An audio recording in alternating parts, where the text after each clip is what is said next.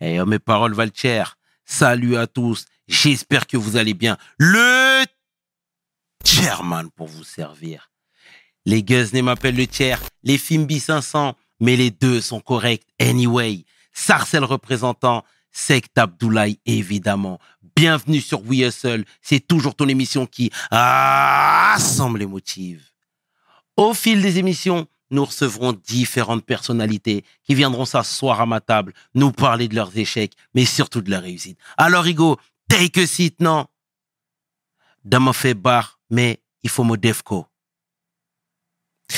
PDG, let's get it. We hustle, baby.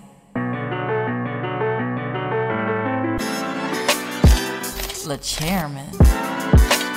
Hustle, baby. Le chairman.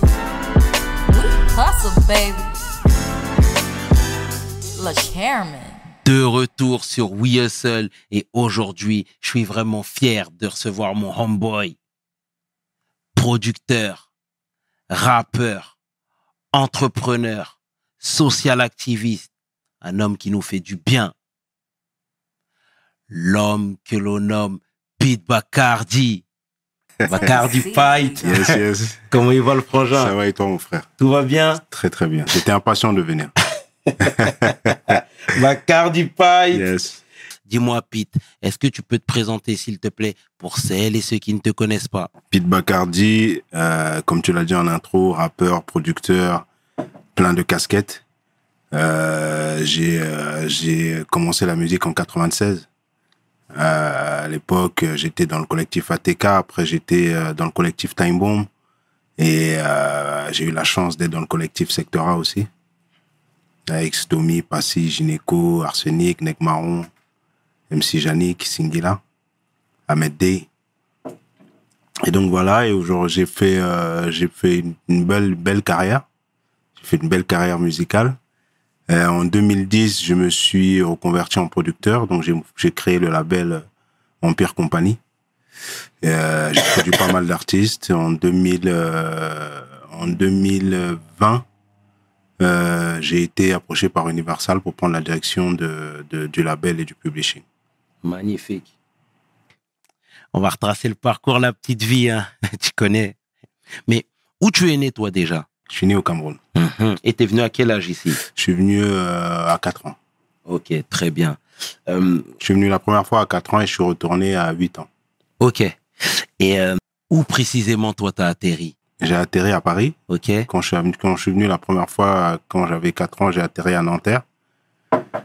Euh, parce que ma mère est décédée, moi, quand j'avais 9 mois. Donc, mon père s'est marié avec une autre, une autre femme qui était ma mère. C'est la mère de Dosset. Savoir que Dosset, c'est mon petit frère. Chez nous, les Africains, il n'y a pas d'histoire de demi-frère. C'est mon, c'est mon petit frère, quoi qu'il arrive.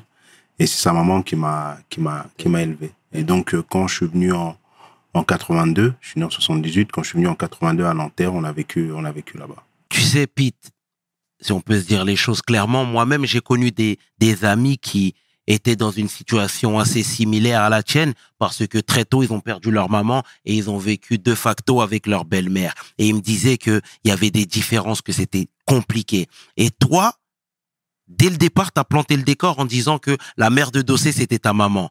Il n'y a pas eu de, il a pas eu de différence. Ouais, ouais, il y a vraiment pas eu de différence. C'était très, euh, voilà, c'est tout, on nous étions tous ses enfants et ça l'a été jusqu'à son dernier souffle. Qui représente, qui représente Ouais. la, la maman. Ouais. Et, et au niveau de la scolarité, frère, toi, t'étais comment?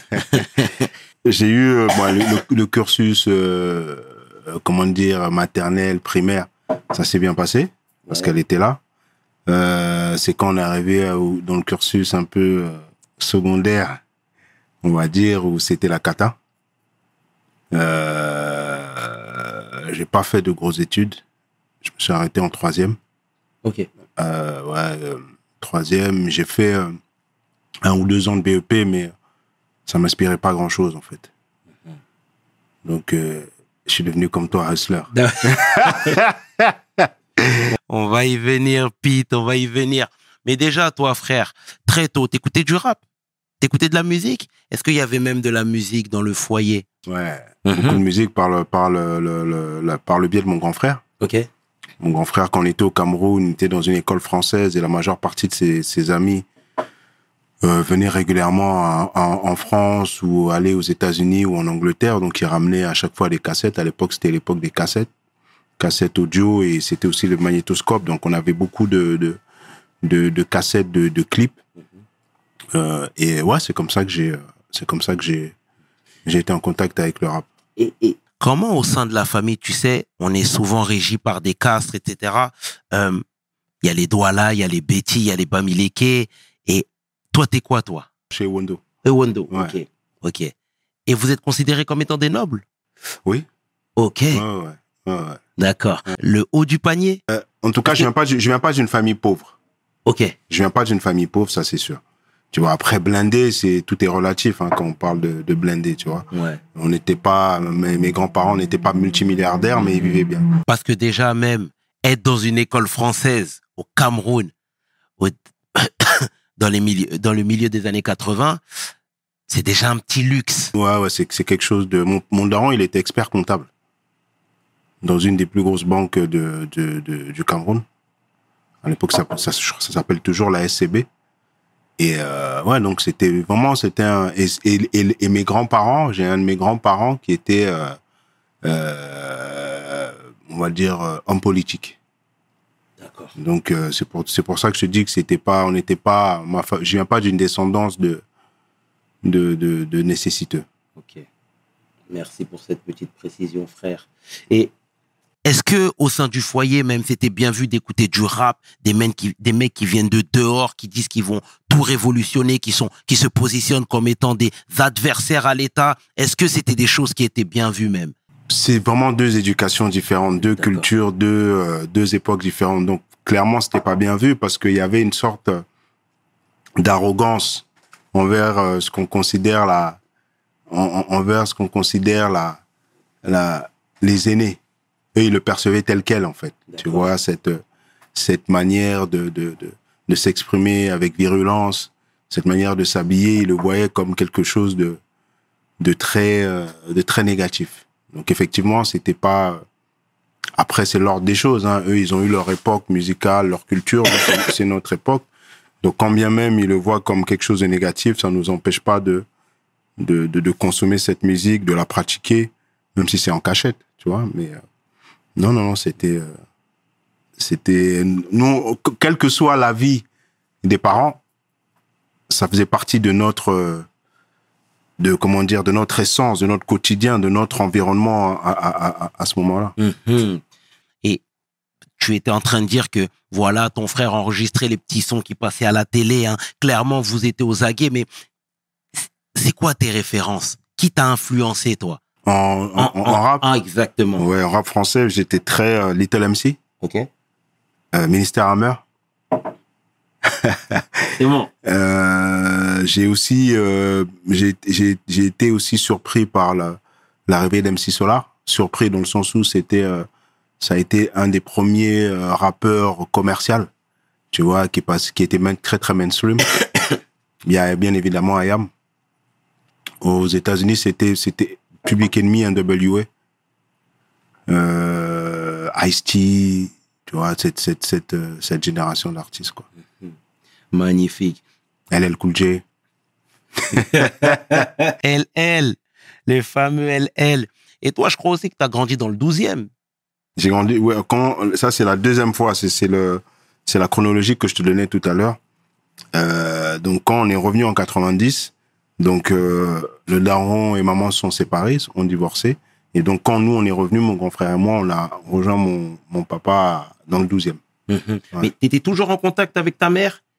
Oui. Dossé, vous vous êtes jamais perdu de vue? Si, il y a un moment, on s'est perdu de vue, quand il y a eu le divorce, justement. On est en quelle année là? Oula, je pense qu'on est dans les années 90. Hein. D'accord. Et comment ça s'est passé? Parce que à ce moment-là, tu étais un peu livré à toi-même et je mets un peu, je mets les guillemets parce que voilà, d'un côté, il y avait le père de Dossé, enfin, il y avait ton père, pardon, et ton frère, et de l'autre côté, la mère de Dossé, qui est aussi ta mère, et on fait pas le distinguo là-dessus, avec Dossé que tu perdais. Et tu sais, toi qui es déjà orphelin, c'est une double perte. Et comment on fait à ce moment-là?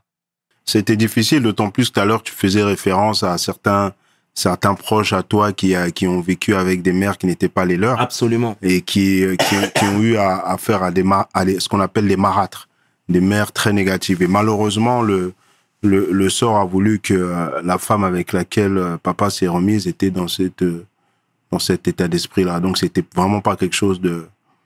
C'était pas quelque chose de cool, quoi. Mm. C'était vraiment pas quelque chose de cool. Et tu peux bien t'imaginer que je regrettais euh, l'absence de, de maman qui était malheureusement séparée de, du pater, mais euh, voilà, fallait vivre avec. Et, et le no love se traduisait par quoi, par exemple? La méchanceté, en fait. C'est comme ça que je, que je peux résumer euh, en un mot. C'est de la méchanceté, euh, des trucs où tu rentres, il euh, y a plus de nourriture parce qu'on estime que ben voilà, tu devais rentrer à 19h, tu es rentré à 19h02, il y a plus rien à manger. Ou quand le daron il a des attentions à notre égard, euh, ça se manifeste par certaines jalousies. Pourquoi eux ils ont droit à ça? Tu vois, c'est tu vois, il y a des gens comme ça, ils sont ils sont pas bien dans leur peau et, euh, et ils renvoient cette euh, tu vois, ils renvoient cette ce, mal-être de manière négative dans dans l'énergie qu'ils peuvent partager dans leur environnement, tu vois.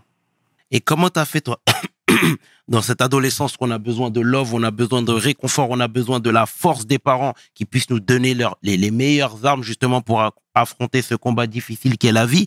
Et toi, tu t'es réfugié dans quoi? Écoute, c'était très compliqué parce qu'il y a un moment où mon grand frère est parti de la maison. Euh, donc, euh, je j'avais des moments de, de, de comment dire, j'avais, euh, je soufflais quand j'allais à l'école parce qu'à ce moment-là, j'étais encore, euh, j'allais encore à l'école. Mais ah, c'était pas évident.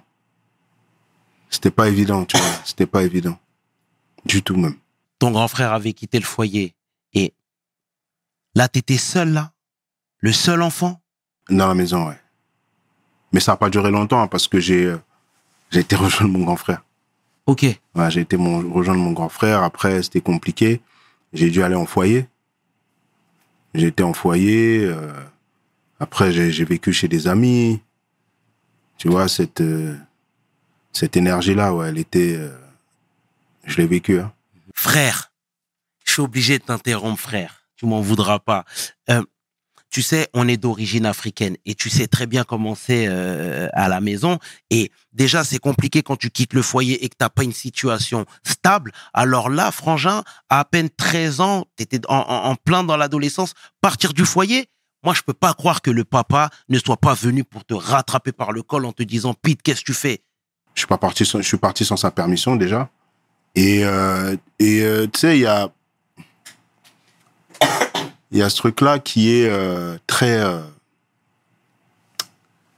euh, comment dire, il y a des gens dans des dans les dans certaines relations, ils sont aveuglés. Alors, je vais pas, mon, mon papa est décédé, donc je vais pas faire de de, de, de je vais pas je vais pas être je vais pas être médisant ni blasphémer parce que parce que ça reste mon daron après tout et je l'aime tu vois je l'aime comme un fou tu vois mais ce sont des choses à ce moment-là qu'on vit comme euh, une injustice et euh, tu en veux à ton daron en fait de pas de pas avoir le comportement que tu souhaites qu'il ait à ce moment-là et euh, et euh, voilà tu es obligé de subir Je comprends totalement. Et parallèlement à cette situation qui était très compliquée, ta passion pour le rap était toujours intacte? Toujours. Parce qu'en fait, le rap, le rap, plus que la, plus qu'être une musique, c'est une culture, c'est un mode de vie, c'est un état d'esprit. Et donc, c'est, euh, c'est comme si tu es dans un personnage, en fait, tu vois.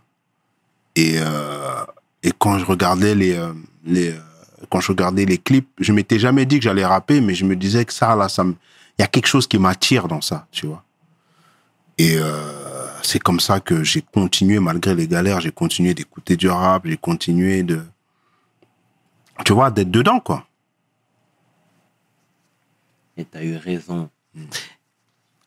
Et au moment où tu as quitté le foyer, t'es plus jamais revenu? Chez mon papa? Chez ton père? D'accord. Non, non. Donc, je vais accélérer un petit peu dans le temps, mais t'habitais avec ton frère juste après, toi? Non, non, non, même, après, c'est ouais, après c'est parti, euh, c'est parti dans tous les sens. C'était un gauche à droite, comme je te dis, c'était vraiment parce qu'après mon frère, lui, il est, il a quitté, il a quitté euh, Paname, il est parti à Toulouse. Euh, après, euh, bien, bien plus tard, j'ai, euh, j'ai, euh, j'ai vécu chez, chez Patou, de première classe, Ouais. à Garges. Sa mère, elle a eu la, la, la délicatesse et la gentillesse de m'héberger pendant deux bonnes années. Euh, vraiment, ça a été, c'était, c'est un grand bourbier, tu vois. Il y a eu trop, trop, trop, trop de, j'ai eu trop de, de, trop de mouvements, en fait. Comment on fait pour se construire en tant qu'homme quand on part avec autant de carences? Parce que oui, voilà, moi je suppose que, et je suis même certain que voilà, tu t'es forgé, tu t'es même construit une carapace, etc. Mais il y a les carences affectives. C'est énorme, les carences affectives. Elles sont énormes. Elles sont, et elles sont préjudiciables quand tu te mets en couple. Parce que tu es très vulnérable. Sauf que dans, dans, pour, un, pour, pour qu'il y ait un équilibre dans un couple, la, la, la, la vulnérabilité, pardon, elle doit être minimale. Mais le truc, il était, le truc, il était complexe pour moi parce que à, travers à travers une femme, je cherchais une, je cherchais à combler un amour que je n'ai pas reçu. Sauf que la fille avec qui tu sors n'est pas, n'est pas là pour te soigner. Vous êtes, censé, vous êtes censé partager des choses ensemble et euh, être complémentaires. Quand il y a un déséquilibre comme ça, ça peut pas, ça peut pas faire long feu. Mais c'est des choses que tu comprends avec le temps, tu vois. Tu comprends avec le temps euh, et euh, et et ça te forge. C'est douloureux, mais bon, tu deviens un homme dans la douleur. hein. Absolument raison, frère. Et voilà, je vais rester sur l'épisode de Patou euh, parce que tu as quand même logé chez lui pendant deux ans. Euh, je crois qu'on est à peu près au milieu des années 90, je suppose. Et déjà, shout lui et sa famille parce que déjà, c'est pas une tâche aisée et ça, tu en avais jamais parlé. Donc, mais moi, je veux que tu me parles de ta passion du rap, pour le rap, pardon. Est- Est-ce que déjà, elle était toujours intacte? Tu sais, il y a des choses qui se font comme ça naturellement. Vous n'êtes pas prédisposé à vous à vous euh, à vous connaître, mais euh, la vie fait que euh, de rencontre en rencontre, vous vous retrouvez dans un environnement similaire et vous avez des projets communs. Euh, si, je- si, je- si je peux appeler ça projet, tu vois, donc euh, c'est plus de l'énergie euh, juvénile. Mhm. où tu as envie de- d'être avec des gars, vous partagez une même passion, vous avez envie de faire, vous avez envie de le concrétiser, donc euh, vous allez en studio, vous faites des choses. Euh, ensuite, euh, dans tout ce parcours-là, j'ai rencontré euh, quelqu'un qui a été, euh, j'ai rencontré des personnes qui ont été déterminantes pour pour ma mon ma, ma, ma- prise de mic et de stylo pour écrire. Il y a donc il y a Hilde X-Men, il y a Thibaut de Longeville qui a qui a la qui avait la société 360 communication qui qui était distributeur des des grosses mixtapes de de des grosses mixtapes américaines. Euh, je parle d'eux parce qu'ils avaient euh, euh, il y a aussi la rencontre dans Time Boom avec avec Lunatic, Booba et Ali. Tout ça additionné, ça m'a donné cette envie de de me dire ouais, il y a quelque chose là. Je c'était pas me je me positionnais pas en mode je vais faire une carrière. Mais il y avait quelque chose qui m'attirait dans ça. Je me disais, ouais, tu vois, il y a, j'ai, quelque chose que je peux faire. Et avant, j'ai même oublié un épisode. Avant, je, dans le douzième aussi, je, traînais avec euh, des, Camerounais qui avaient un groupe qui s'appelait Clan VAV. Et c'est avec eux que j'ai aussi pris goût à ça. Tu vois ce que je veux dire? Pour te raconter une petite anecdote, ils- ils enregistraient des titres qui étaient chauds. Et à l'époque, on avait des Walkman. Et je prenais leurs cassettes. Je, et quand j'allais à l'école, je disais, c'est moi qui chante. C'est moi qui chante. et euh, et, euh, et c'est avec eux que j'ai fait mon premier texte. D'accord. Qui n'est jamais sorti, mais c'est avec eux que j'ai fait mon premier texte. Et après, il y a, comme je t'ai dit, ATK, Time Bomb, euh, les, les fameux freestyle Time Bomb. Et euh, de, de, de, de freestyle en freestyle, il y, a eu de, il y a eu des opportunités qui sont présentées. Et, euh, et puis voilà, hein, les choses sont faites comme ça de fil en aiguille à la rencontre avec Patou, Stéphane, Jackie et Benji à La Rochelle qui concrétise une, une réflexion, ce fameux première classe qu'on a créé ensemble. On va y venir. Ouais, voilà. On va y venir, Voilà, donc, euh, voilà. C'est très bien. Là, t'étais un petit peu en accéléré. Ouais. Je vais temporiser un petit peu. Mais tu vois, euh, tu disais que là, finalement, t'étais dans ton hustle. hein. Ouais. Clairement. Je veux pas, on va pas parler de la- l'aspect sombre du hustle. Non, mais tu sais, malheureusement, c'est important de parler de tout. D'accord. Tu vois, parce que il faut que les gens comprennent les chemins que tu as empruntés, Ok. là où tu es tombé. D'accord. Et aujourd'hui, tu pers- t'as un tout autre personnage, mais ça fait partie de ton parcours. Ouais, tout à fait. Frérot, euh, tu sais, moi, il y a quelques années, j'ai lu le livre de Kamal. Ouais. Et, il parlait de toi. Ouais. Et il parlait de toi comme étant un débrouillard. Et on se comprend quand je le dis, tu Ouais. vois. Il disait que tu étais dans toutes les combines. tu avais toujours le survêt Lacoste à la mode. Ouais. Tu avais de la tchatch. Mais ça, c'est Pourtant, je suis timide. Bah, C'est l'instinct de survie. Ah. C'est l'instinct de survie qui te fait développer des facultés malgré toi. Je sais pas si c'est malgré toi, mais qui te fait, qui te fait euh, euh, développer des choses pour te permettre de au moins remplir ta poche pour euh, manger tous les soirs. C'était la seule issue pour toi? C'était en tout cas une issue. C'est une issue que j'ai choisie. Je sais pas si c'est la seule parce qu'on a, on a multiples choix. Tu vois, mais moi, c'est le, c'est le chemin que j'ai pris. Et est-ce que ce, ce parcours de vie euh, t'a coûté cher? Bien sûr, ça coûte cher, c'est risqué. C'est très risqué.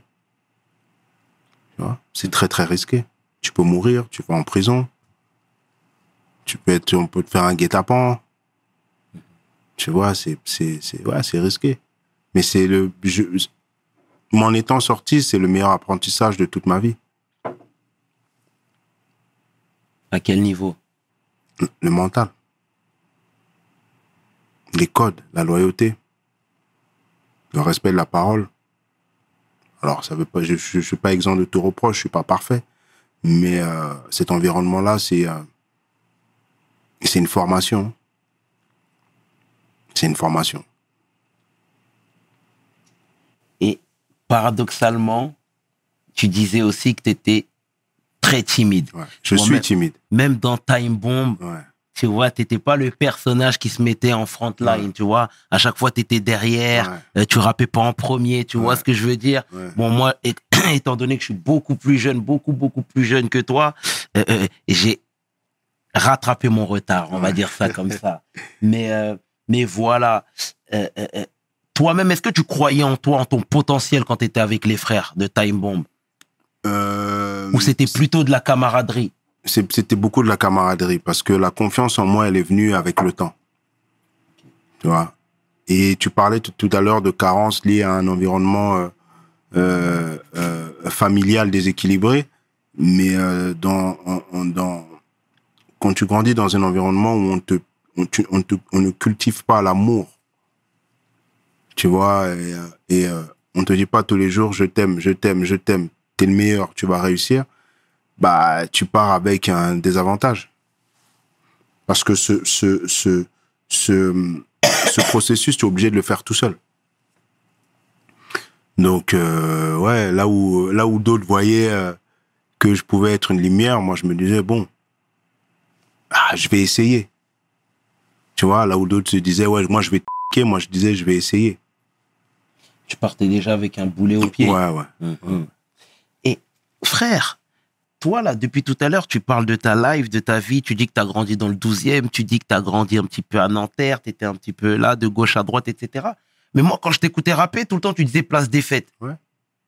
Parce ça fait, intervient où ça? ça intervient, euh, Et quand surtout? ça intervient dans ces mêmes années. C'est pour ça que je dis que c'est vraiment, c'est les montagnes russes. Et en fait, j'ai, euh, Place des Fêtes est devenue ma base. Parce qu'en fait, je sortais avec une fille qui habitait à, pas au Pré Saint-Gervais, mais à, à côté de, à côté de Place des Fêtes. Et donc, même chez elle, j'ai, vécu. Et c'est là où j'ai rencontré tous mes gars. Ah, mais c'était pas ton, c'était pas ton QG en vrai. À la base, non, c'était pas mon QG. À la base, c'était pas mon QG. Et donc, je suis devenu un gars de place des fêtes après. Merci pour cette petite précision, Ouais. frère. Et Et, et, et moi, je veux que là, on fasse un petit flashback, time bomb, cette époque-là. Euh, Raconte-nous déjà, c'était quoi l'ambiance quand vous vous retrouvez, l'ambiance dans le studio, parce que clairement, à l'époque, c'était une bande de tueurs à gages. Tu vois ce que je veux dire? Ouais. Donc, c'est quoi Le challenge était positif? Très positif. C'était très, très, très positif et innocent dans, les, pro- dans un premier temps. Et euh, ouais, c'était vraiment un challenge. Tu avais, les, euh, avais les deux grosses têtes, Il, les X-Men et Booba, avec Ali. Quand je dis deux grosses têtes, il n'y avait pas que deux grosses têtes. À l'époque, c'était les têtes de gondole, Oui, les trois. Ouais, ouais. Lunatique, euh, Lunatique. Et... En fait, nous, on considérait que Il et Boba, c'était les meilleurs en rap. Mais euh, X-Men, Lunatique, c'était euh, ouais, c'était les, c'était les têtes de gondole. hein. Ouais. Et, et, et que ce soit avec euh, les rappeurs et même le management. Mars et Sec. ouais. Les feelings étaient comment? Non, le feeling, c'était Mars, c'était le, c'était le grand frère. Tu vois ce que je veux dire? Mars, c'était le grand frère. Euh, mais le truc qu'il y a, c'est qu'on était tous euh, immatures dans ce, qu'on- dans, ce qui est, dans ce qui est business. Tu vois, on a, on a mélangé beaucoup d'émo- d'émotions. Et souvent, on a, on, a, on a cru comprendre des choses qu'on ne comprenait pas, les contrats. Donc euh, voilà, ça emmenait, c'était très bourbier à un moment donné. C'est-à-dire Écoute, il y a le, le premier clash est survenu quand on nous a proposé des contrats pour signer dans le label et certains membres de l'équipe euh, avaient, avaient soi-disant fait ex- ex- expertiser les contrats et avaient prétendu qu'on nous, on nous, on nous escroquait. Donc il y a une grande partie des, gars qui euh, et Bouba il était en prison à ce moment-là. Il y a une grande partie des, gars euh, qui étaient euh, favorables à ce point de vue. Moi je suis resté parce que comme je te dis, j'avais un rapport très fraternel avec Mars. Et euh, donc voilà, mais bon, il y a. Moi, je pars du principe qu'à toute chose, malheur est bon. Il, a- il, a, il, il, a fallu que toutes ces choses arrivent pour que moi, moi, à titre perso, je puisse me construire et que je puisse comprendre certaines choses. C'est la première fois où euh, je prenais une décision personnelle alors que j'avais des liens affectifs et amicaux avec certains autres membres. Et c'était quelque chose de qu'on pouvait vivre à l'époque comme de la trahison, mais c'est quand tu as du recul, c'est pas de la trahison. Le bonheur, c'est quelque chose d'égoïste. Tu dois penser à toi, même si tu dois aider les autres ou être solidaire vis-à-vis des autres, tu peux pas être solidaire ou aider les autres si tu es dans la merde. Donc il faut déjà que tu puisses t'en sortir. Et ensuite, euh, si tu as moyen de, de, de tendre la perche, tu le fais. Tu vois Mais tu ne peux pas être tous dans le même bateau en train de couler et vous mourrez tous parce que vous dites, ouais, les gars, on, on est des frères, on s'aime. Non, c'est pas comme ça. Et comment les frères ont pris la nouvelle? Très mal. Très mal. Parce que comme je te dis, ça a été vécu comme de la trahison. Ouais, tu, tu préfères aller avec eux, ils nous ont escroqués, mais tu veux rester avec eux. Sauf que moi, j'y voyais, j'y voyais une sécurité. Tu vois J'y voyais une sorte de sécurité. Parce que finalement, toi, ton passage chez Time Bomb s'est traduit par quoi? Par des freestyles. Ouais. Mais la majeure partie, la majeure partie des, des, des, des artistes Ouais. hein. passés chez Time Bomb, c'est Oxmo, Oxmo seulement qui a concrétisé un album euh, sous les fichiers Time Bomb, mais nous, c'est beaucoup les freestyles euh, qu'on faisait à Génération qui ont été, euh, qui sont nos, nos, nos, nos, trophées, quoi. Ouais. Ouais, si je puis dire. Et tu disais que ça s'était très mal terminé avec Mars et Sec, pardon. Euh, Ça s'est mal terminé dans le sens où on s'est séparés, tu vois. ouais. Tu vois, moi, j'ai, j'ai, je me suis parti, je suis parti de Time Bomb. Mhm. C'est en ce sens que je dis que ça s'est mal passé. Et depuis, vous avez crevé l'abcès? Oui, bah oui. C'est pour ça que je dis que c'était euh, les problématiques, elles étaient plus liées à notre euh, manque de connaissance de l'environnement qui était le nôtre à, à- à cette époque, plus que un problème euh, personnel vé- véritable. Il y avait, il y a pas de problème personnel. C'était du business. Ouais. Et tu disais tout à l'heure, je t'ai interrompu volontairement, et tu parlais de la rencontre en 97 Ouais. avec euh, les membres du secteur A à La Rochelle, Ouais. où ils t'ont, si j'ai bien compris, dit qu'ils appréciaient ta musique, Ouais. qu'ils aimaient bien ce que tu dégageais, etc. Mais encore. Donc, on- il y avait un concert à La, à la Rochelle il y avait un concert secteur A et je te parlais de Thibaut tout à l'heure. C'est, il a été aussi, euh, il m'a, il m'a beaucoup, il m'a beaucoup soutenu dans ces moments difficiles. Et il m'a, c'est lui qui m'a, qui m'a emmené euh, avec lui euh, à, à La Rochelle parce que Thibaut, il, parlait beaucoup avec Kenzie, énormément. Donc ils étaient, ils étaient très proches. Et donc c'est là-bas où j'ai, j'ai rencontré Stéphane Epatou, camère comme moi. Euh, après, euh, m'ont été présentés Jackie et Benji. Et on a, quand on est rentré de La Rochelle, on a commencé à traîner ensemble.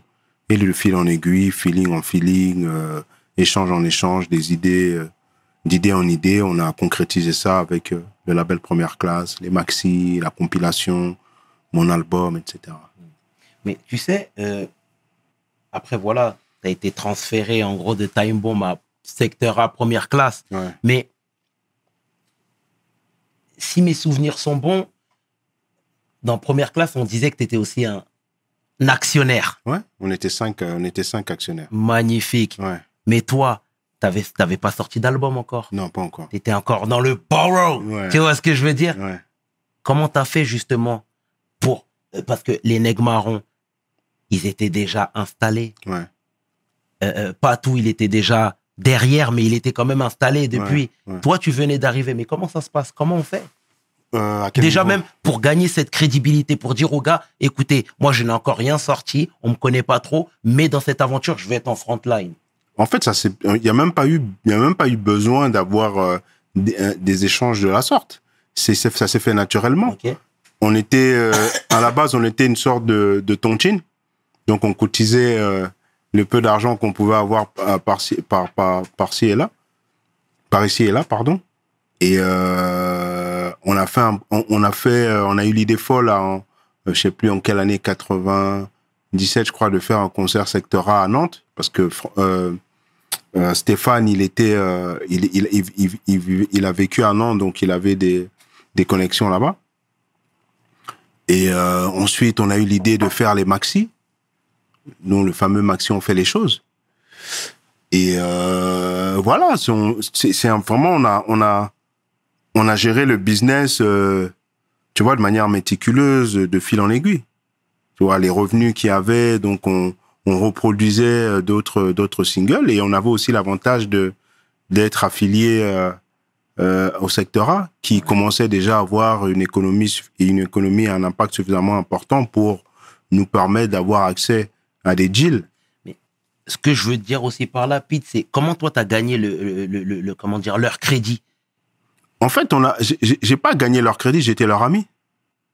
Ouais, mais frère, c'est pas un gage de sécurité, ça. Euh, c'est pour ça que je te parle. Je, je pense que je l'ai évoqué tout à l'heure. Il y a une sorte de naïveté et d'insouciance où euh, tu n'es pas, tu vois, t'es pas. Si aujourd'hui je rencontre euh, des nouvelles personnes et qu'on est emmené à faire du business, déjà naturellement, je vais savoir quelle orientation nos rapports auront et je vais naturellement mettre un cadre. Nous, on a eu cette grâce de pas avoir l'obligation de mettre des cadres juridiques pour mettre en place ce qu'on a mis en place. Quand je parle, quand je dis euh, cadre juridique, on a, on a été, on a été, on a été une entreprise, mais euh, le crédit ou l'acceptation était naturelle parce qu'il y avait cette, euh, il y avait cette appréciation de, de mon art, l'appréciation, je, je, je me doute bien de ma personne, et donc c'est ça qui a été, euh, tu vois, tu vois, qui a été, qui a été euh, le, le moteur pour que, bah, j'ai que j'ai mon mot à dire, Mm. tu vois. Je comprends totalement. Et du coup, première classe, qui était forcée, qui est jusqu'à aujourd'hui même une compilation mythique. Ouais. Voilà. Comment ça s'est passé toi-même en termes de notoriété Mm. Parce que tu es dans le morceau On fait les choses, tu es dans le morceau L'art de la guerre, si mes souvenirs sont bons. Ouais. Euh, performance remarquable et tout. Là, ton nom, il fait que de grimper, je Ouais, suppose. ouais. Donc, toi qui es de nature réservée, euh, là, on te voit les pleins phares. Tu roules avec le secteur A. Les secteurs A, c'est des, des, des stars hollywoodiennes. Toi, comment ça se passe déjà? Dans ta vie, ça va à mille à l'heure? Euh, Ou ouais, ça, a été crescendo. Donc on sort d'abord, on sort d'abord euh, les- la compilation en première classe, où stratégiquement on décide de mettre sur des titres impactants, l'art de la guerre avec Akhenaton et Arsenic. euh, on fait les choses qui étaient déjà sorties et qui a été euh, remis euh, sur le projet, puisque c'était le, c'est le, c'est le départ vraiment de cette aventure première classe. Et il y avait un, un- un solo à moi euh, qui s'appelait Compte avec moi, donc j'étais le seul à avoir euh, autant de présence dans le dans le projet, mais parce que l'objectif derrière était aussi de préparer à la sortie de mon album, tu vois? Donc euh, euh, ensuite, il y a eu euh, l'entrée en studio pour mon album, la sortie de mon album. Et après la sortie de mon album, ouais, je faisais aussi partie euh, des, euh, tu vois, des, des, des étoiles du secteur 1. Ouais, ouais, ouais, carrément, carrément. Et, et, et je me rappelle même de, de ton couplet sur le morceau AKH. Ouais. Tu vois, à l'époque. Cash remix. ouais. Exactement, exactement. Excellente performance. Donc, voilà, là, t'étais, t'étais le rookie ou t'étais déjà installé? AKH Remix, c'était déjà, j'étais, euh, bon, je peux dire, j'étais installé, mon album était déjà sorti, j'avais déjà mon, mon trophée, ouais, donc j'étais déjà installé. En tout cas, j'étais déjà présent, quoi. D'accord. Pete Bacardi s'était identifié. Et voilà ton premier album, Pete Bacardi, album éponyme, Ouais. honnêtement, qui aujourd'hui est, considéré également comme un classique, tu vois. Euh, euh, quand tu l'as fait, et tout à l'heure, volontairement, encore une fois, je t'avais parlé de, de plein phare, de, de, de, de Pete qui roule avec le secteur A, etc. Là, dans ta vie privée, comment Ah. ça se passe? C'est c'est ça qui m'importe, là. Au à ce moment-là, À ce moment-là. ouais, ça va déjà mieux. Tu parles de vie privée au- à- à- sur un point de vue financier? Exactement. Oui, ça va déjà mieux. Ça va beaucoup mieux, en tout cas, que le, le prélude dont je t'ai fait part tout à l'heure. Mhm, mhm. ça allait beaucoup beaucoup mieux j'avais des avances j'avais des, des cachets de alors c'était pas c'était pas l'abondance de concerts comme il peut y avoir aujourd'hui mais on avait j'avais des représentations euh, euh, où je touchais de la maille il y avait beaucoup beaucoup de projets sur lesquels je participais et euh, euh, euh, j'avais la, la la force de pouvoir négocier de bons de bons cachets donc ouais ça allait beaucoup beaucoup mieux Et est-ce que très tôt, parce qu'on t'a qualifié de hustler, à juste titre, est-ce que tu as pensé dès le départ à investir ton Non. argent, à épargner? Non. Pas du tout. pas du tout C'était la vie d'Aloca?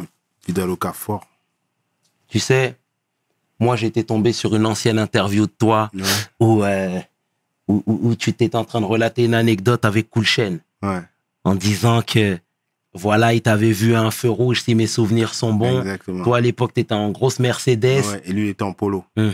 Volkswagen. Il t'a regardé de haut en bas. Ouais, Il n'a pas dit un mot, il est parti. ouais. Et j'ai que- compris. Ouais, j'ai compris. Il a secoué la tête. Et c'était euh, NTM de, je crois, Paris sous les bombes. En tout cas, c'était c'était NTM, quoi. Tout simplement. Et lui, avec tout, tout ce qu'il avait pu engranger comme, euh, comme argent, il était, tu vois, il était dans, il était dans, il était dans la simplicité. Moi, je venais d'arriver, j'étais, j'étais déjà dans le, j'étais déjà dans le, le bling bling, si je puis dire. Donc, euh, ouais, ouais, c'est, euh, c'est, euh, aujourd'hui, j'en rigole, mais bon. Et, et, et c'est bien parce que tu es très transparent là-dessus. Et moi, j'ai que du respect. Franchement, respect. Et tu vois, tu étais dans le bling-bling. Moi-même, clairement, j'ai des anciens à Garges aussi qui, qui tu sais, je viens de Sarcelles, donc Garges-Sarcelles, forcément, ville au pluriel. Et euh, ils me disaient qu'ils te voyaient à l'époque. Tu venais déjà en grosse voiture, Ouais. etc. Tu sais, quand tu... Il y a Stomy un jour qui a dit un truc très juste. Il a dit que lui, c'est un grand chambreur, un grand vanneur. Franchement, il disait, par contre, quand tu as du succès, faut savoir se comporter. Ouais. Et ça, en fait, c'est une phrase qui est restée dans ma tête Ouais, jusqu'aujourd'hui. ouais. Tu confirmes ce qu'il Je dit? confirme fort. Il faut savoir se comporter, il faut avoir l'attitude. Et ça, on te l'apprend pas. Mais, frère, toi, t'es, justement, Stomy, tu roulais avec lui. Ouais, Pas si tu roulais avec lui. Ouais. Des gens qui sont très terre à terre. ouais. Ahmed, etc. Ils t'ont pas conseillé, les frères? T'écoutes pas, hein? Dis-moi quel est le jeune qui écoute quand un aîné lui parle. Il y en a pas beaucoup, hein Tu vois, il y a une phrase qui dit si jeunesse savait. Tu vois, donc euh, t'écoutes pas. Et même, t'es dans ton juice, t'es dans ton succès, t'es dans ta fulgurance. T'as pas le temps. Tu te dis que ça va jamais s'arrêter. Donc, t'écoutes pas. T'écoutes pas. Tu entends, mais tu entends juste. Mais tu ne. Et, et je vais parler encore de cette période où tu étais arrogant. Tu disais que même Patrick Bruel t'avait congratulé un moment. Ouais, tu connais, tu as tous les, Ouais. tu as tous les dossiers. Non, mais Ouais, c'était, c'était, c'était euh, en studio. À l'époque, c'est le studio. euh, euh, comment ça s'appelait encore ce studio? C'était Studio Davou. D'accord. Studio Davou, que je crois qu'il n'existe plus. Et effectivement, il était, euh, était dans le studio. C'est un studio où il y avait plusieurs compartiments. Moi, j'étais dans, dans, dans un des compartiments. Lui, il était dans un autre. Et effectivement, il a demandé, à- il a demandé qui c'était. On lui a dit. Il a demandé à me rencontrer, à me féliciter. Il m'a donné sa carte et tout, son numéro, pas sa carte, son numéro de téléphone. Et, euh, et, euh, et quand il est sorti du, du, studio, j'ai dit à mes gars, ouais, vous voyez, il est en galère, il, est en galère de buzz. Moi, je pèse, il a envie d'être avec moi. Sauf que, tu vois, ça n'a pas de. C'est un non-sens. Un non-sens, mon frère. Et mais en tout cas, en tout cas, je trouve ça bien, franchement, Frangin. Honnêtement, cette transparence qui te caractérise, là où tu parles et tu reconnais euh, euh, que tu t'es que tu t'es trompé. On n'est que des hommes avec un grand H. Je le répète Bien sûr. constamment. Et là, là, où financièrement ça allait beaucoup mieux, t'allais à la banque avec des garanties. T'étais, t'étais un, Carl Gold. t'étais, t'étais un chef. Ouais, T'étais un chef. Le pater. ouais. Vous vous êtes rabiboché? Ouais. À ce moment-là? Euh, je me rappelle plus comment ça s'est fait, mais on s'est rabiboché. J'allais le voir à un moment, il habitait à Taverny. Ok. Et, euh, et c'est là, justement, en allant le voir, que je suis, que je ré- que j'ai recréé le contact avec mon petit frère. On est en quelle année là? Oula, on est, euh, mon album est en 90, dans les années, dans les années 2000. D'accord. Parce que lui allait le voir à Taverny. Lui, ouais, il allait, il allait passer les, les, les week-ends avec, avec, euh, avec euh, le, le pater à Taverny. Et moi, bah voilà, je, je- naturellement, il fallait que je célèbre avec le daron. Donc, on a, on a, on a renoué contact. Et il était très fier même de. Il se mettait sur sa terrasse et il disait, parce qu'il habitait dans une, dans une cité à Taverny, et il disait Je suis le papa de Pete Bacardi, je suis le papa. Hmm. Donc, c'était une fierté pour lui, tu vois. et, et pareil pour ta mère? Euh, ma mère, on sait pas. On, je suis parti une fois à Orléans. J'avais un concert à Orléans et euh, Dessay m'a emmené voir maman. Ouais.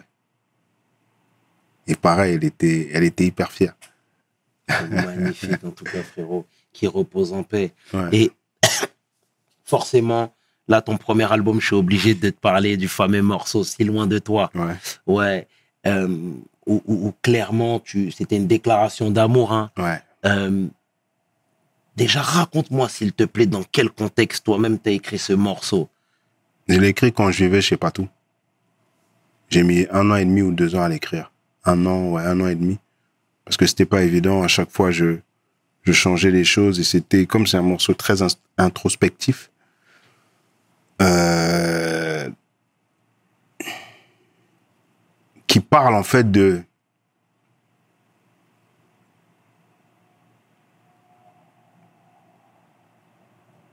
de ce que j'aurais voulu tu vois, en tant qu'enfant, en tant qu'ado, en tant qu'homme.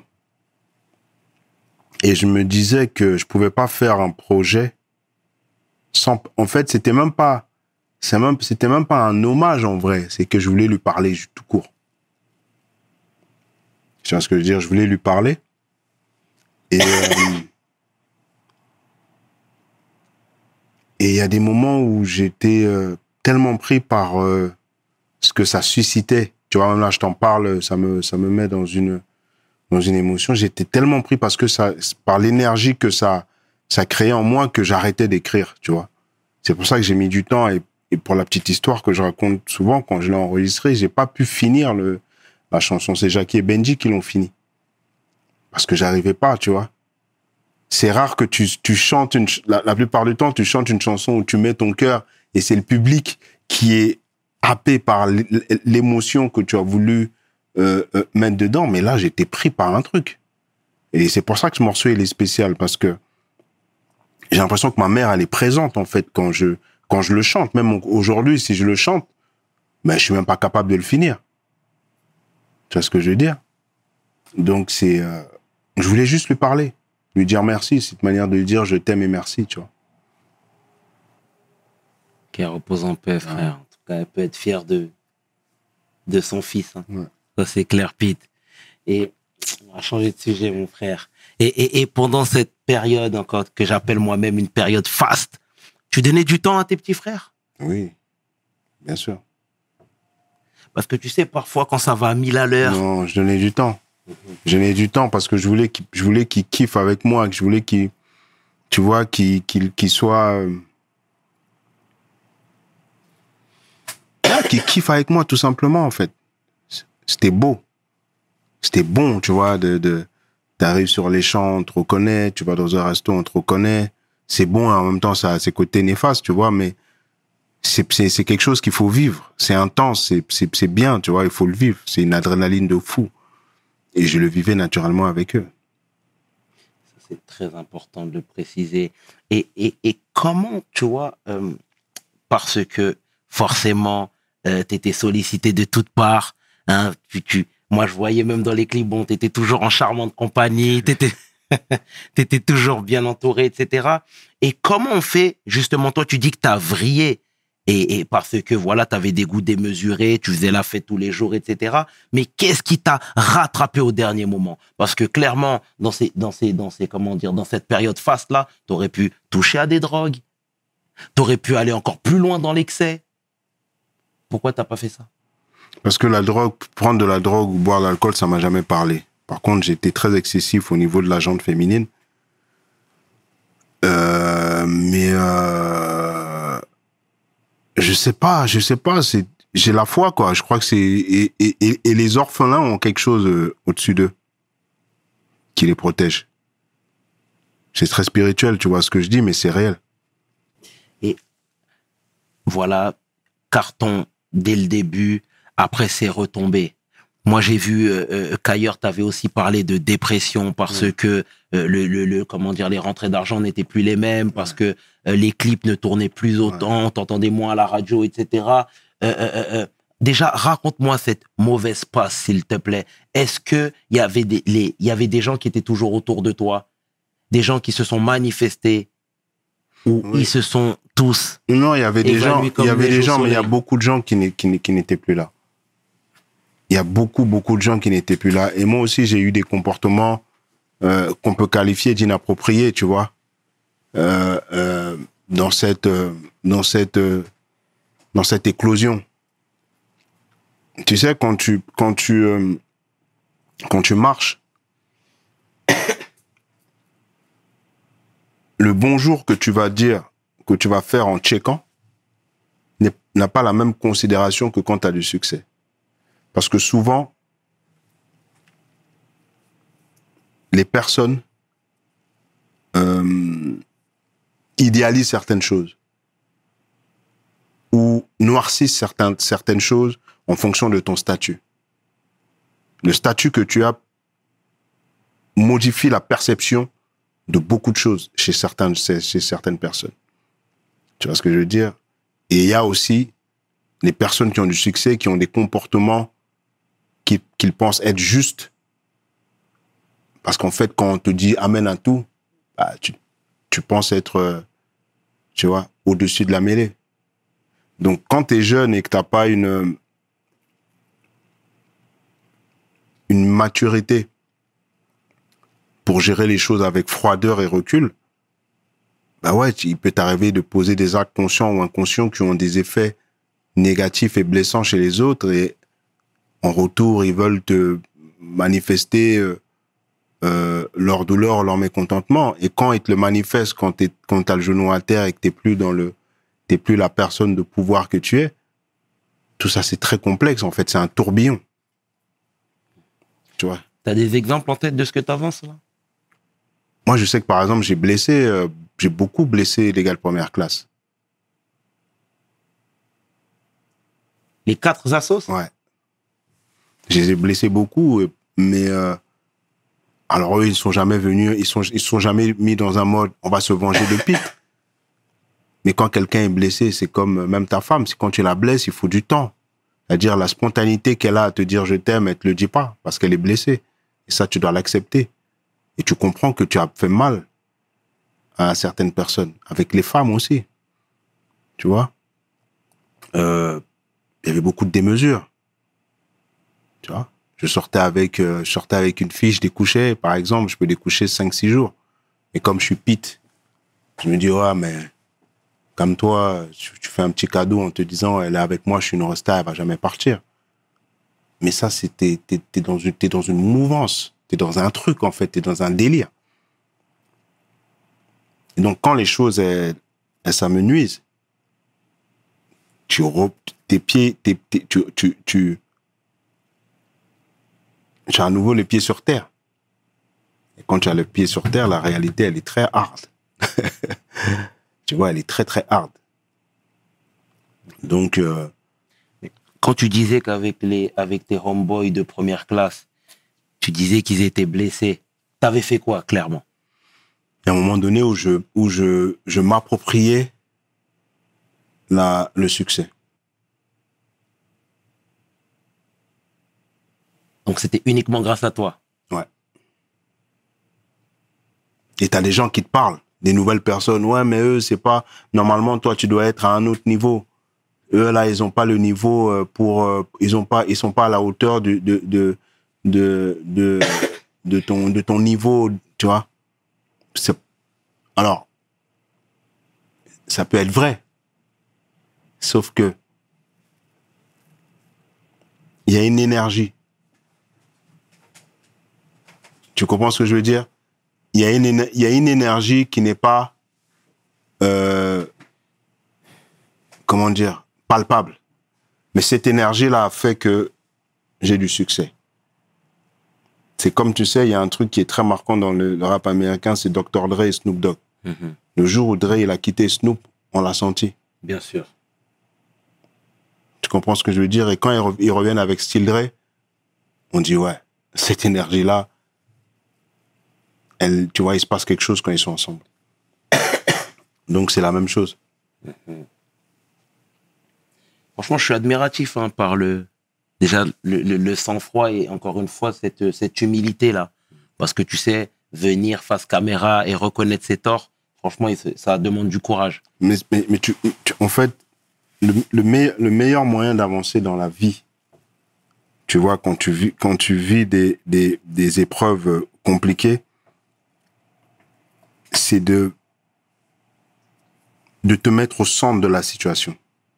Si dans une problématique, quelle qu'elle soit, tu dis c'est de la faute de l'autre. C'est, non. À partir du moment où tu ressentes la chose vers toi, tu as une, tu as une plus grande faculté de, tu as une plus grande faculté de rebondir et de relativiser. C'est très, très douloureux, c'est très douloureux, mais c'est la, c'est la meilleure chose à faire. Tu vois ce que je veux dire?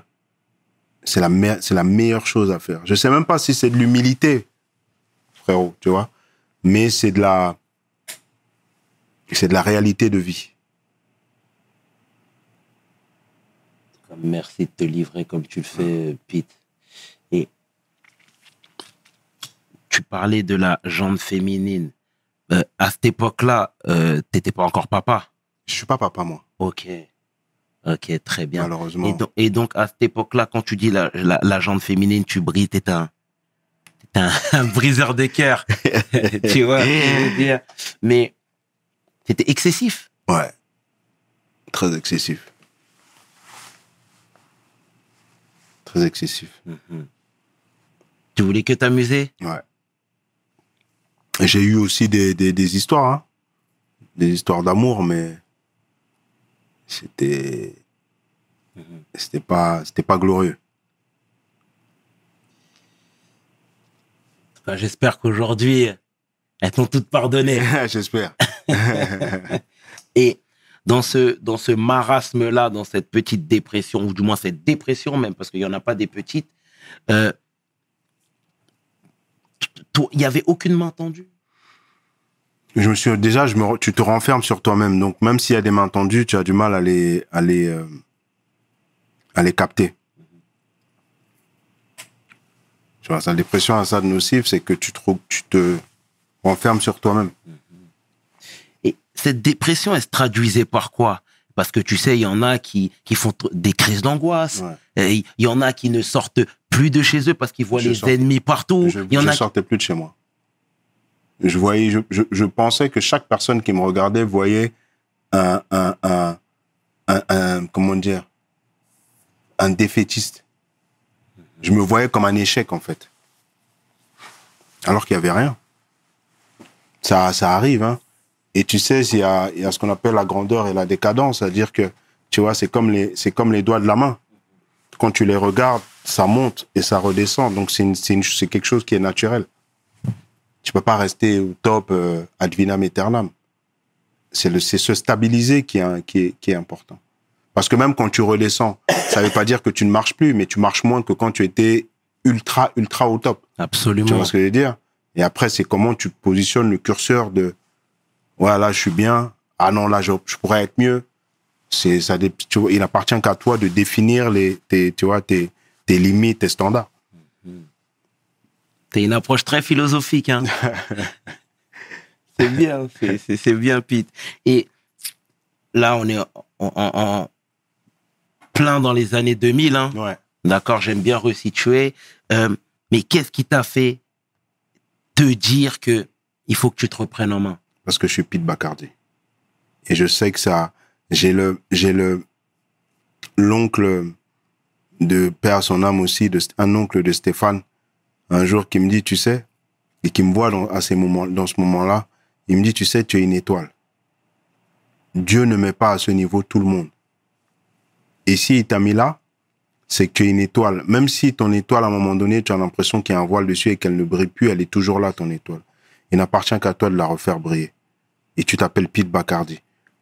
Et ça, ça a été euh, dans une dynamique de plusieurs choses. Ça a été quelque chose qui est, déclencheur. Et j'ai mon ami Cédric aussi, avec qui je parlais beaucoup, qui me disait la même chose. Et c'est là où je te parlais de confiance en soi.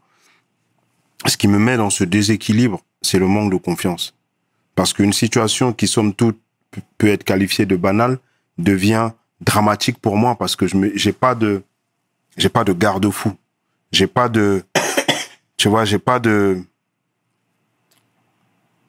de, j'ai pas quelque chose qui me dit, mais en fait, il y a pas mort d'homme.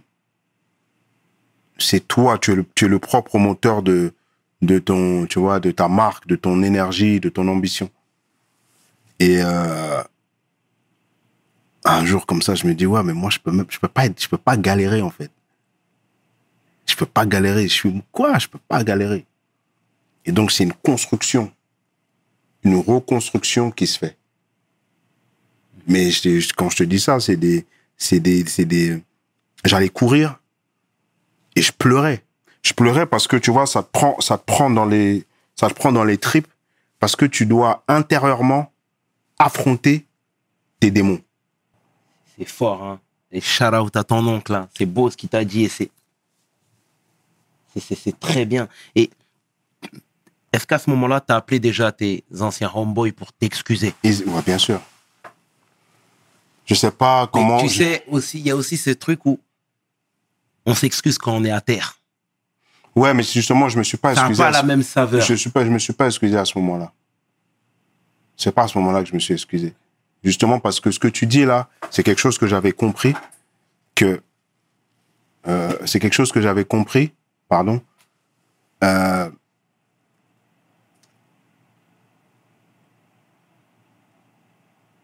le contexte définit l'appréciation de ton d'un comportement. Donc, effectivement, si tu es à terre et que tu viens voir tout le monde en disant, les gars, je suis désolé, ils peuvent ils peuvent t'excuser, mais ils vont dire, ah, c'est parce qu'il est à terre. Donc, faut d'abord avoir ce combat avec toi-même dont je te parlais pour te redonner une position.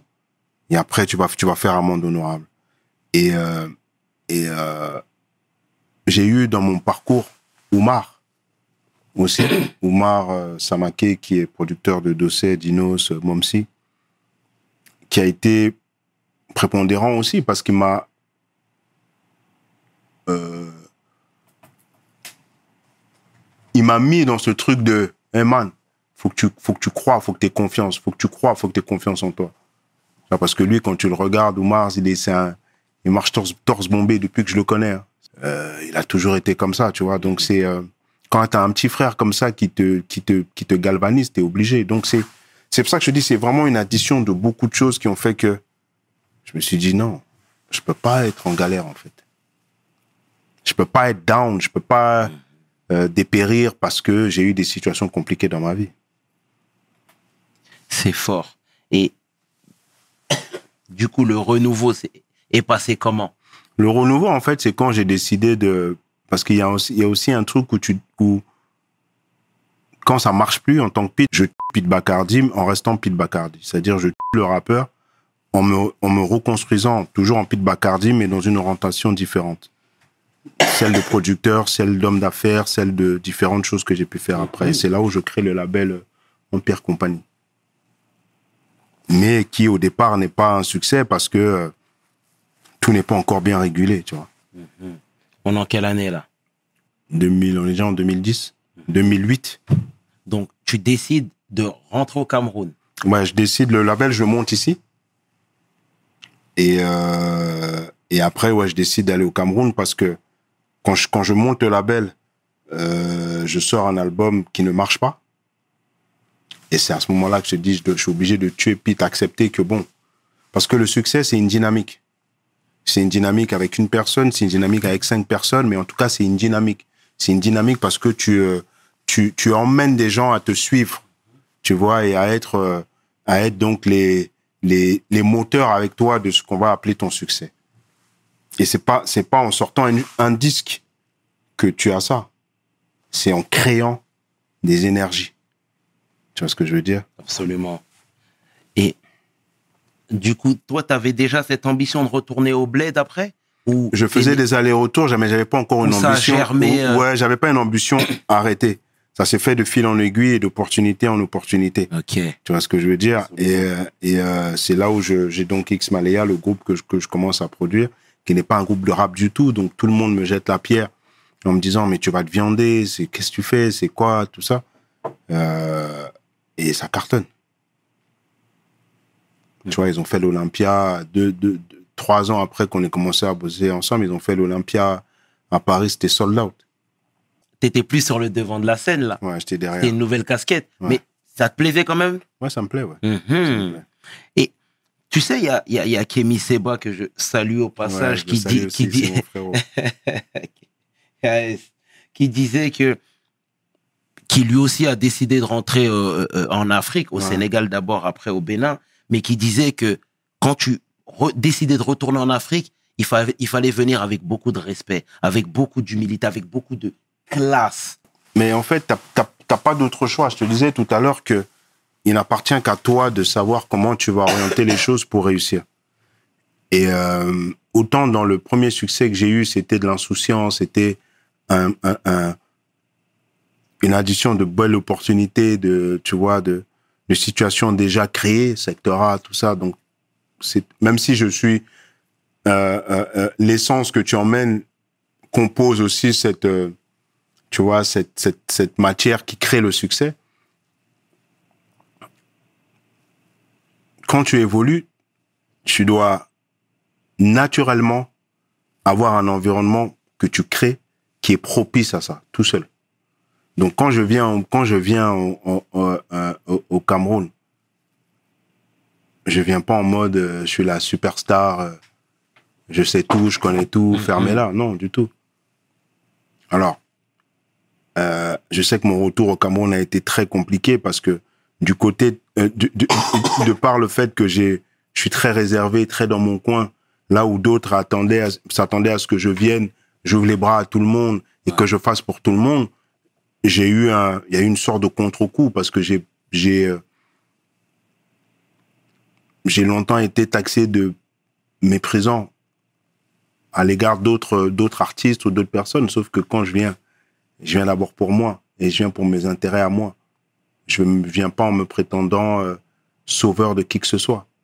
Tu vois C'est pour ça que je disais tout à l'heure que parfois ta position euh, euh, change la perception que les gens peuvent avoir de toi. Absolument. Tu comprends ce que je veux dire? Parce que si je suis un, un mec lambda qui arrive dans son pays et qui veut mettre les choses en place, c'est pas la même chose que quand tu t'appelles Pete Bacardi, où il y a euh, euh, euh, où il y a des attentes, légitimes ou pas. Mais je ne peux pas répondre aux attentes de tout le monde. Je réponds à mes attentes d'abord. Et c'est pour ça que je répète, j'arrête pas de le répéter, le succès c'est quelque chose d'égoïste. Et dans égoïste, ça veut pas dire que tu dois être méchant avec les autres. Égoïste, ça veut dire que tu dois penser à toi avant d'aider les autres. Et est-ce qu'à ce moment-là, il y avait une personne qui partageait ta vie? Parce que, euh, euh, tu sais, c'est un nouveau challenge. Et ce challenge est peut-être plus facile quand on est seul, tu vois, de quitter la France pour s'installer euh, à l'étranger, tu vois ce que je veux dire? Ouais, il y avait quelqu'un qui partageait ma vie. Et, euh, et on bossait ensemble d'ailleurs. C'est un artiste? Non, non, non. La personne qui partageait ma vie, c'était pas une artiste, mais on bossait ensemble. Et euh, ouais, c'est- pas évident parce que le métier qui est le nôtre, c'est pas un métier, en plus dans l'environnement dans lequel j'ai été le faire au Cameroun et de manière générale en Afrique, sa- sachant que la structuration, elle n'est pas encore au top comme ça peut l'être en Occident. Euh, et euh, tu, tu crées tout en fait. Tu crées la, tu crées les, tu crées la, la, la matière première, tu, euh, tu éduques les ressources, euh, tu crées toi-même tes, tes, tes- ton, ton économie, tu dois te débrouiller à le faire. T'as pas de salaire, tout ça, donc c'est pas, c'est pas la chose la plus évidente. En tout cas, c'est pas le choix le plus évident. Contrairement à ce que les gens peuvent penser, c'est pas le choix le plus évident. Parce qu'il y avait un choix différent, c'est de, de venir euh, avec mon nom en- France, voir une maison de disques et dire, OK, donnez-moi un bureau, je vais taffer. tu vois. Mhm. Donc ça n'a pas eu un impact. Si, ça a eu un impact. Mhm. Parce que, ben, tu connais, hein, t'es pas. Quand tu hustles, t'es. euh, La stabilité, elle est pas, Exact. elle est pas, elle est pas, elle est pas omniprésente. Mhm. Tu vois, moi, j'ai vraiment, moi, j'ai vraiment une, j'ai vraiment une logique de, de, de, de hustler. Vraiment, de, je vais chercher le, je vais chercher le truc, quoi. Tu vois, je vais chercher, je construis le truc, je, je construis la dynamique. Ça, c'est vraiment mon état d'esprit premier. Et après avoir euh, gagné le respect hein, avec X Malea notamment, etc., euh, comment s'est passée la suite? Ensuite, j'ai eu d'autres artistes euh, qui ont marché. Euh, et euh, il y a eu malheureusement les séparations avec beaucoup d'artistes. J'ai eu- J'ai j'ai énormément été décrié. Parce que la majeure partie des artistes disaient que je les avais escroqués, que j'étais, euh, que je faisais des choses pas claires. Et moi, je suis pas de nature, je suis pas de nature à répondre, à m'étaler sur les réseaux sociaux quand c'est des choses qui concernent un, un principe euh, de confidentiel. Quand je parle de confidentiel, c'est que quand tu, euh, quand tu as une entente avec une personne, quelle qu'elle soit, il n'y a pas mille personnes. Il y a vous deux avec ce que vous êtes dit et ce que vous êtes promis. Il y a vous deux avec euh, les responsabilités qui sont celles que chacun doit avoir. Et, euh, et il y a vous deux avec la faculté de pouvoir vous asseoir, de vous dire, OK, ça, ça n'a pas été, ça, ça a été, ça, ça va, ça, ça va pas. Et de se regarder dans les yeux et de se séparer. Moi, j'ai pas, j'ai pas, j'ai pas cette habitude-là de, de m'étendre. Je, je m'étendrai même pas, tu vois, quand, quand les gens, ils viennent, ils viennent, ils viennent s'égosiller sur les restes parce que j'ai des comptes à rendre à personne, à part, à part aux intéressés, tu vois. Et quand les intéressés décident de, de, de, de, de s'étendre sur les RS, ben, grand bien leur face, tu vois. Malheureusement, ça, ça, a- une logique négative pour ceux qui veulent, qui veulent être terre à terre. Et donc, on, on, te catégorise. Tu vois, on te met dans une case euh, en disant oui, lui, c'est comme ça. Mais moi, je suis un, tu vois, je, suis- je sais qui je suis, je suis un enfant de Dieu, je sais comment je fais les choses. Les choses, je les fais bien. C'est des choses qui t'ont touché quand même. Euh, Parce que effectivement, il y a la notion du business, mais t'es un homme aussi. T'es Oui, quelqu'un qui a voulu, t'es aussi quelqu'un qui a voulu Oui, ça- redonner au Cameroun. ça te touche, mais je relativise vite. Mhm. Et quand ton nom il est sali, parce que tu sais, t'a- t'a- t'avais aussi la cape euh, de l'occidental qui est venu euh, euh, donner des leçons quelque part. Du moins, les langues les plus pendues Ouais, auraient pu se dire ça. C'est des choses qui touchent quand même l'ego. Ouais, ça, te, ça touche l'ego. Mais tu sais, quand tu fais un, dans, dans tout ce travail dont je te parlais de reconstruction, il faut que tu puisses, il faut aussi, il faut aussi que tu puisses gérer ton rapport à l'ego. Exact. Et donc, effectivement, sur le coup, quand tu vois une déferlante sur les RS, ça te touche. Ça te touche aussi parce que ton entourage t'appelle. Je te dis, je sais qui je suis. Tu vois, je sais qui je suis. Je je vais pas m'éterniser à, à, à regarder ou à répondre à des gens qui ne savent même, qui ne connaissent ni les tenants ni les aboutissants, qui sont dans une émotion collective et qui disent des choses les plus folles les unes que les autres. C'est Franco qui parlait. Il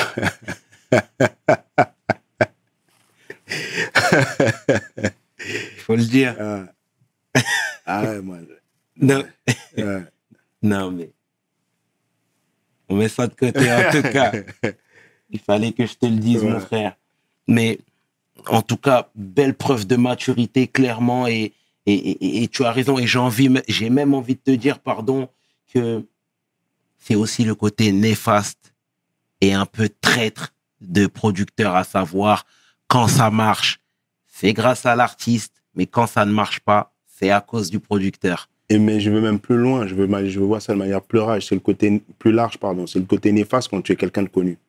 Quand tu as une renommée, c'est le côté néfaste. Il y a le bon côté et il y a ce côté-là où euh, les gens ils pensent qu'ils ont une, ils ont un droit de vie euh, sur toi, ils ont un droit de de, de, de, parole sur ta vie. Si on arrive à, si, si aujourd'hui j'arrive à, à, à, vivre euh, mon quotidien avec le fait que maman est partie, avec le fait que papa soit parti, que les gens qu'on aime le plus- du plus profond de notre de nos entrailles soient partis, si on arrive à vivre avec, franchement, tu vois ce que je veux dire? Absolument, mon Renoir. Donc euh, tu tu vis et ça passe quoi. En tout cas, belle preuve de maturité, euh, Pete, hein, sincèrement. Et voilà, le Cameroun, j'ai l'impression que tu as un petit peu fait le tour en termes de production, etc. Euh, là, désormais, tu sièges à Babi. Ouais. Déjà, raconte-moi, s'il te plaît, euh, euh, comment ça, comment ça s'est passé finalement? Parce que tu étais bien installé au Cameroun. Moi, je regardais des interviews ici et là où tu disais que c'était vraiment euh, euh, l'Eldorado, que c'était tes terres et que tu étais fier et que tu allais finir probablement tes jours là-bas.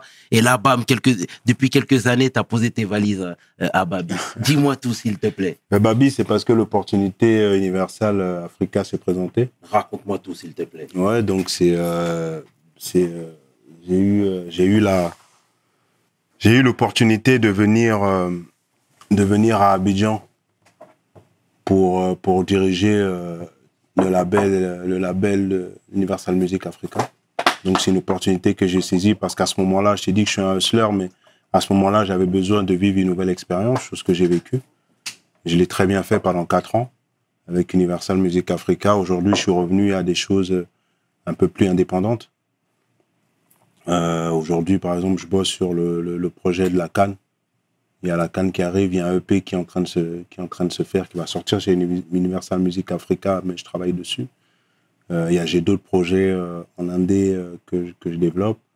Avec euh, aujourd'hui, je suis, euh, je suis, euh, tu vois, j'ai- beaucoup de maturité euh, sur euh, sur le business. Il était important que j'ai cette expérience euh, parce que euh, euh, j'avais besoin de j'avais besoin de me retrouver dans un environnement où tout ne repose pas que sur mes épaules, de souffler, d'être de rencontrer de nouvelles personnes, de rencontrer d'avoir de nouveaux challenges, ça a été ça a été bien, on a fait de belles choses, on a fait euh, Toufan, euh, Singila, euh, il y a eu euh, euh, Il a aussi vu à Babi? Non, il fait pas à Babi, mais il était, il est chez Universal et j'ai bossé sur ses projets. Mais je vais t'interrompre deux secondes. Ouais. Qui t'a chassé?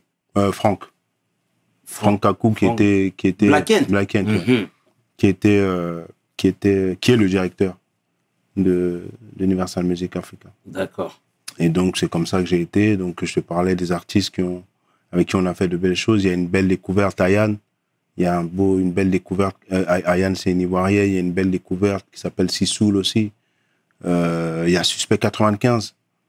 Tu vois, ce sont, des, ce sont de belles choses qu'on a faites ensemble. Et, euh, et euh, euh, dans l'équipe, il y a de, de, de, de bonnes personnes qui ont la capacité de, tu vois, de, de, de relever le challenge aussi. Et euh, donc voilà. Et aujourd'hui, Pete, financièrement, comment on est? On est Parce bien. que On est bien. tu dis que t'es bien, mais quand t'étais jeune, je vais faire le parallèle avec ta carrière de rappeur, là où t'as, où t'avais bien flambé, t'avais bien déchiré et tout. Tu, au départ, tu disais que t'avais pas investi. Ouais. C'était que la vie d'Aloca. Ouais. Et là, cette fois-ci. On est bien.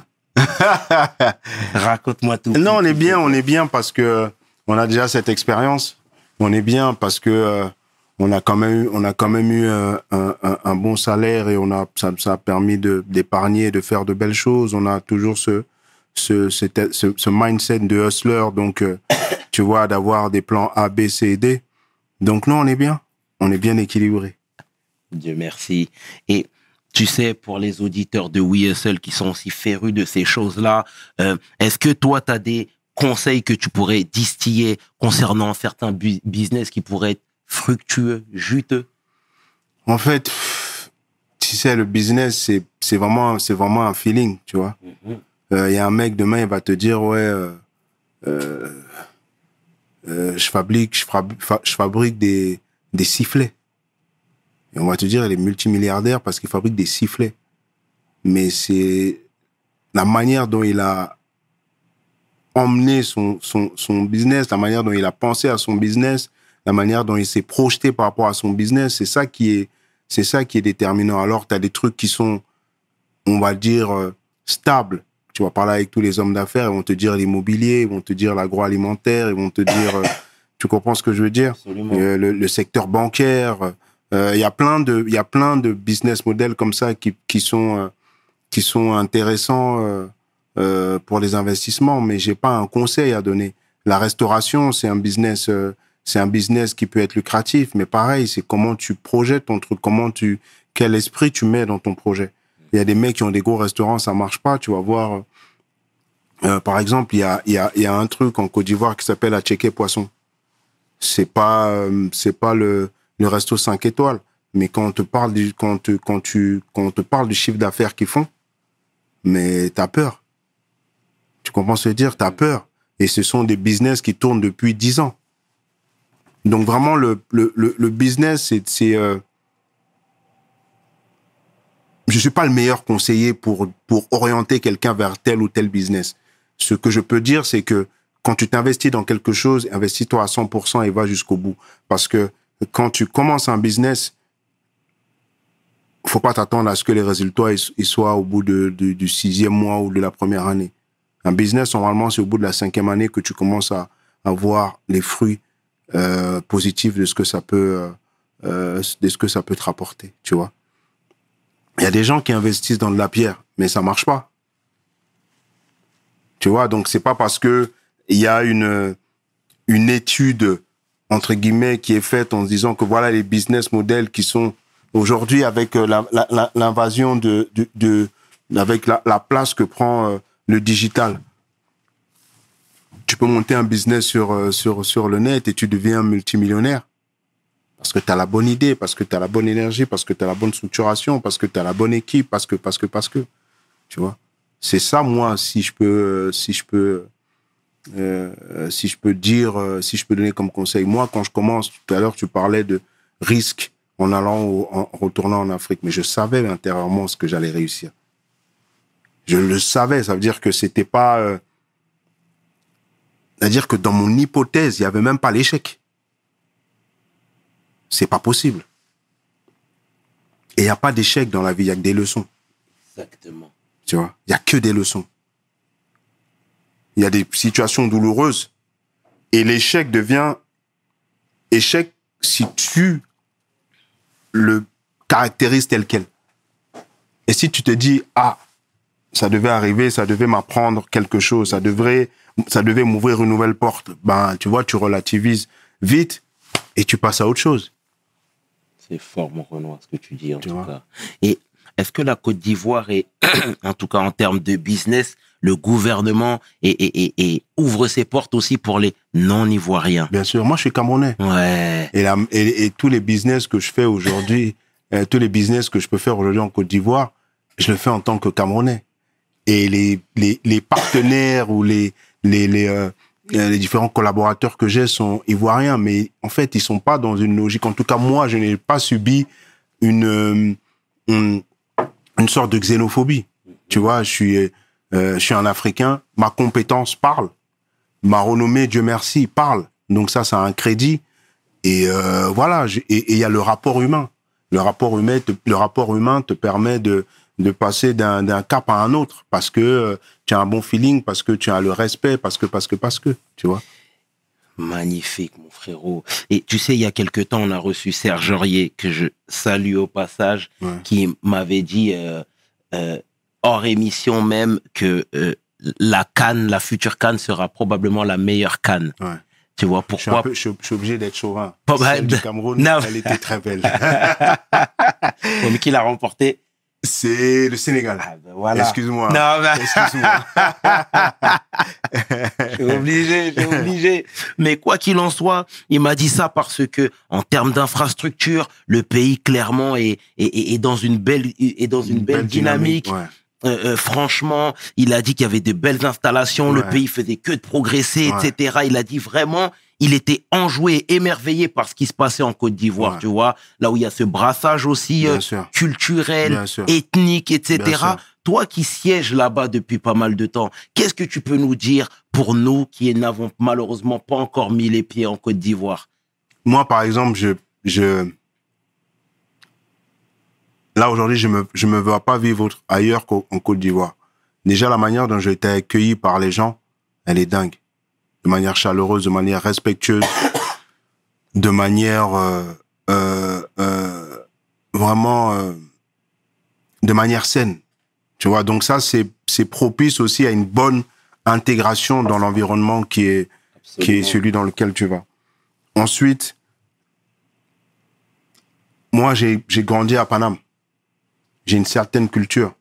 J'ai une cer- certaine manière de voir les choses. Et en Côte d'Ivoire, quand tu arrives en Côte d'Ivoire, c'est le, meilleur compromis de ce qu'on est fondamental, fondamentalement africain. C'est-à-dire que même si j'ai grandi en, en- à, Paname, euh, je viens d'une famille camerounaise, d'une famille africaine avec tout ce que ça implique comme tradition, culture. Donc, la Côte d'Ivoire, pour moi, aujourd'hui, est le meilleur compromis pour que je puisse trouver mon équilibre. Tu vois? Et je te dis, je fais de belles choses.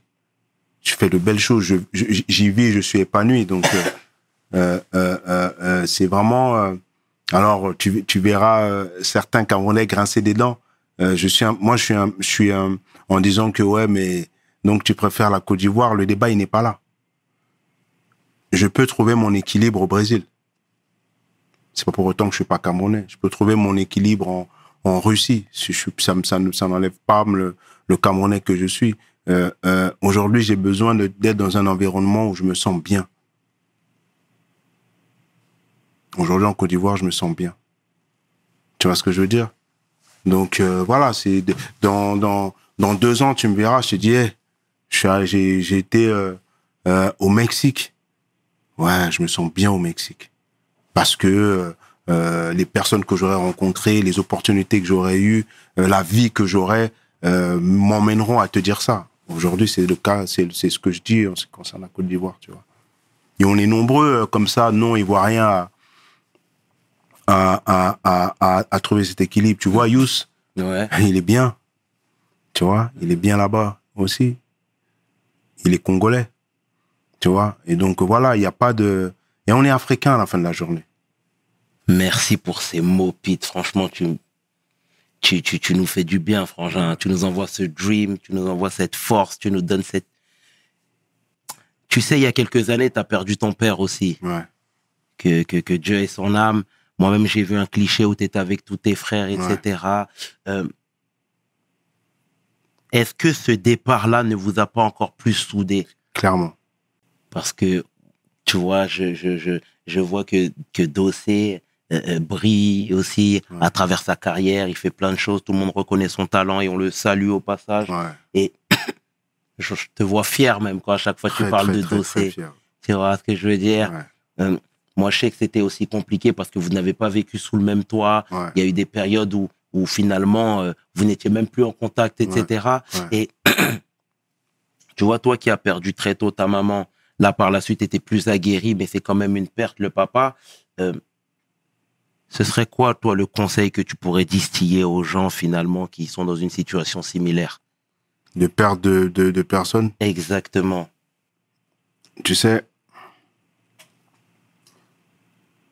je pense que la mort, c'est la chose à laquelle on est tous préparés. Mais c'est la chose qu'on redoute le plus et la- c'est la seule, c'est la chose qu'on qu'on refuse de regarder en face. Tu vois? Mais c'est la vie, en fait. La mort, c'est la vie. Donc, tu pleures parce que ça, ça, ça, ça crée un, une émotion tellement douloureuse que tu es obligé de verser une larme parce que tu as le, tu as, ça, te, ça te fait peur. Quand on t'annonce la mort de quelqu'un, tu as peur. Tu, euh, tu paniques, tu as l'impression que c'est irréel. Et ça, ça dure deux, trois jours. Parce qu'après, quand tu, quand tu as, quand tu as, quand tu es une personne de foi, tu sais que c'est le parcours. Tu sais que c'est la, c'est la logique. On part, on vient, on est, on vit, on meurt. C'est comme ça. Personne va y échapper. Tu vois ce que je veux dire? Donc, c'est de, il n'y a pas vraiment de conseils, frangin, à donner par rapport à ça. C'est juste de, de croire en Dieu, de croire en la nature et d'accepter ce que la nature nous, nous donne comme, comme situation. C'est dur, hein? Il y a des gens qui perdent des enfants. Il y a des gens qui perdent, tu vois, de- des conjoints. C'est très dur, mais c'est la vie. Tu vois ce que je veux dire? C'est la vie. Et euh, ce qui importe, c'est ce que tu laisses comme, euh, comme souvenir. C'est pour ça que il faut, il faut prendre des photos avec les gens que tu aimes. Il faut prendre des vidéos avec les gens que tu aimes. C'est important. C'est important parce que quand la personne n'est plus là, quand tu n'es plus là, tu es là encore. Parce que tu es, tu n'es plus qu'un souvenir passé, tu es un souvenir en image qu'on peut regarder à, à- ce moment-là. Et ça attendrit le cœur, tu vois. Donc, euh, il faut l'accepter. Il faut l'accepter. C'est dur, mais il faut l'accepter. Tu vois, moi, j'ai, moi, j'ai pas eu le choix. C'est-à-dire que quand je, quand j'ai la, quand j'ai l'âge de comprendre que je suis un être humain et que j'ai j'ai, j'ai, j'ai, j'ai, besoin d'une attention, on, et on me dit ta maman, elle est morte.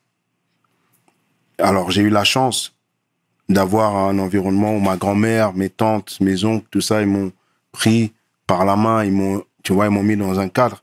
Mais ça, ça ne remplace pas ce cordon ombilical qui est celui que tu as, tu vois, j'utilise beaucoup le mot énergie, tu vois, mais c'est une énergie qui est euh, que tu ne peux pas expliquer. Tu vois, c'est une énergie mystique où tu as besoin de, tu vois, de sentir ça, de, de, de sentir cette chaleur, cette, euh, cette, euh, cette protection. Donc tu vois, moi qui, qui, qui est, qui est, euh, qui évolué comme ça et qui a perdu euh, beaucoup d'êtres euh, qui étaient euh, des, des, des, des, des protections pour moi, mais je suis obligé de relativiser. Je suis obligé de relativiser, sinon je, sinon je, je meurs de mon, je meurs de mon existence, tu vois. Et euh, donc voilà, Et il faut, il faut avoir la foi. Il faut quand tu crois en Dieu, il y a des choses que qui sont dures, mais que tu que tu surmontes. Tu vis avec en fait. Tu vis avec. Tu vois, il y a des moments où, il y a des moments où le pic, il est, euh, tu vois, il est haut. Il y a des moments où c'est, il est bas. Il y a des moments où c'est, ça, ça, tu vis avec. Et il y il y a rien que Dieu met sur nous, en face de nous, qu'on ne peut gérer. Théoriquement. C'est ta prédisposition à pouvoir embrasser, assumer, gérer les choses. Merci, Pete. Merci sincèrement, frère. Ce sera le mot de la fin. On est bon. C'était le tiers, ok, et 500.